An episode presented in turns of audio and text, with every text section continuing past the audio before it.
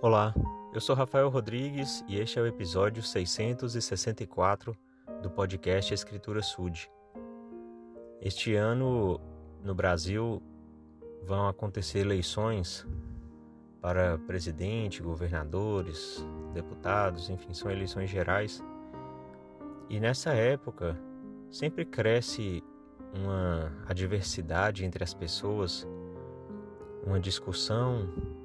Às vezes são pessoas que até se dão bem durante toda a vida ou todo o ano e chega nessa época por diferenças de opiniões ou por escolhas de candidatos diferentes, elas começam a se tornar agressivas umas com as outras, brigam, param de conversar. E isso é muito triste porque o Salvador Jesus Cristo deixa bem claro a maneira como nós devemos nos relacionar uns com os outros. Às vezes as pessoas querem é, ter alegria, ter sucesso, ter prosperidade, mas não agem conforme Jesus Cristo ensina quando se relaciona com o seu próximo.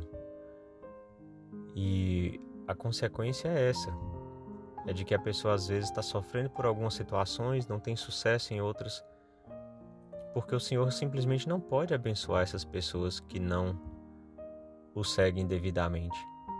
Em Doutrina e Convênios, na seção 38, versículos 25 a 27, o Senhor diz: E novamente vos digo, que todo homem estime a seu irmão como a si mesmo. Pois qual é o homem entre vós que, tendo doze filhos que o servem obedientemente e não faz acepção deles, diz a um: Veste-te com mantos e senta-te aqui, e ao outro: Veste-te com trapos e senta-te a colar. E olhando para seus filhos, diria: Sou justo?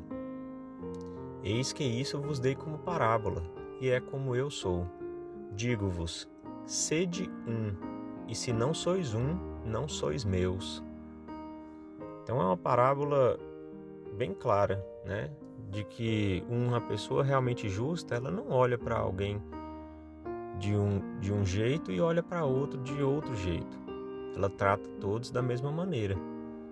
E que o Senhor fala para nós estimarmos o nosso irmão, tratarmos o nosso irmão como a nós mesmos. Essa é a regra de ouro. Né? Só fazer pelo próximo aquilo que eu gostaria que fizessem por mim. E então ele conclui falando que se nós não somos um, se nós não somos unidos, se nós não pensamos e agimos juntos nas coisas, nós não somos do Salvador. Então, para que eu possa ter sucesso, e a palavra sucesso aqui não está relacionada às coisas do mundo, não.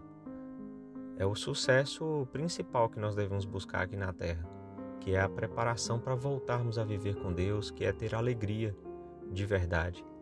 Então, este sucesso só está ao, ao alcance daqueles que guardam os mandamentos e que seguem as palavras de, do Salvador.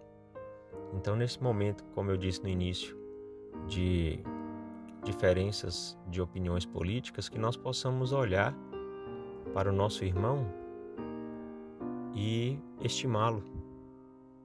Porque as pessoas podem ter opiniões diferentes, mas a gente não precisa brigar por causa disso.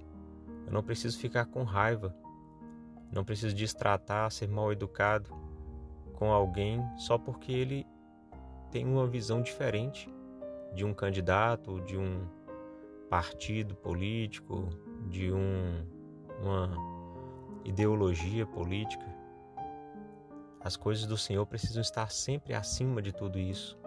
E nós não podemos querer ser um tipo de pessoa durante a semana nas redes sociais e chegar na igreja no domingo e ser outro tipo de pessoa.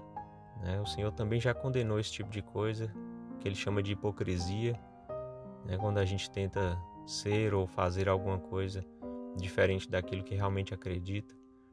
Então, que realmente possamos ter no nosso coração e como principal atitude a união. Isso sim é ser o povo do Senhor. Em nome de Jesus Cristo. Amém.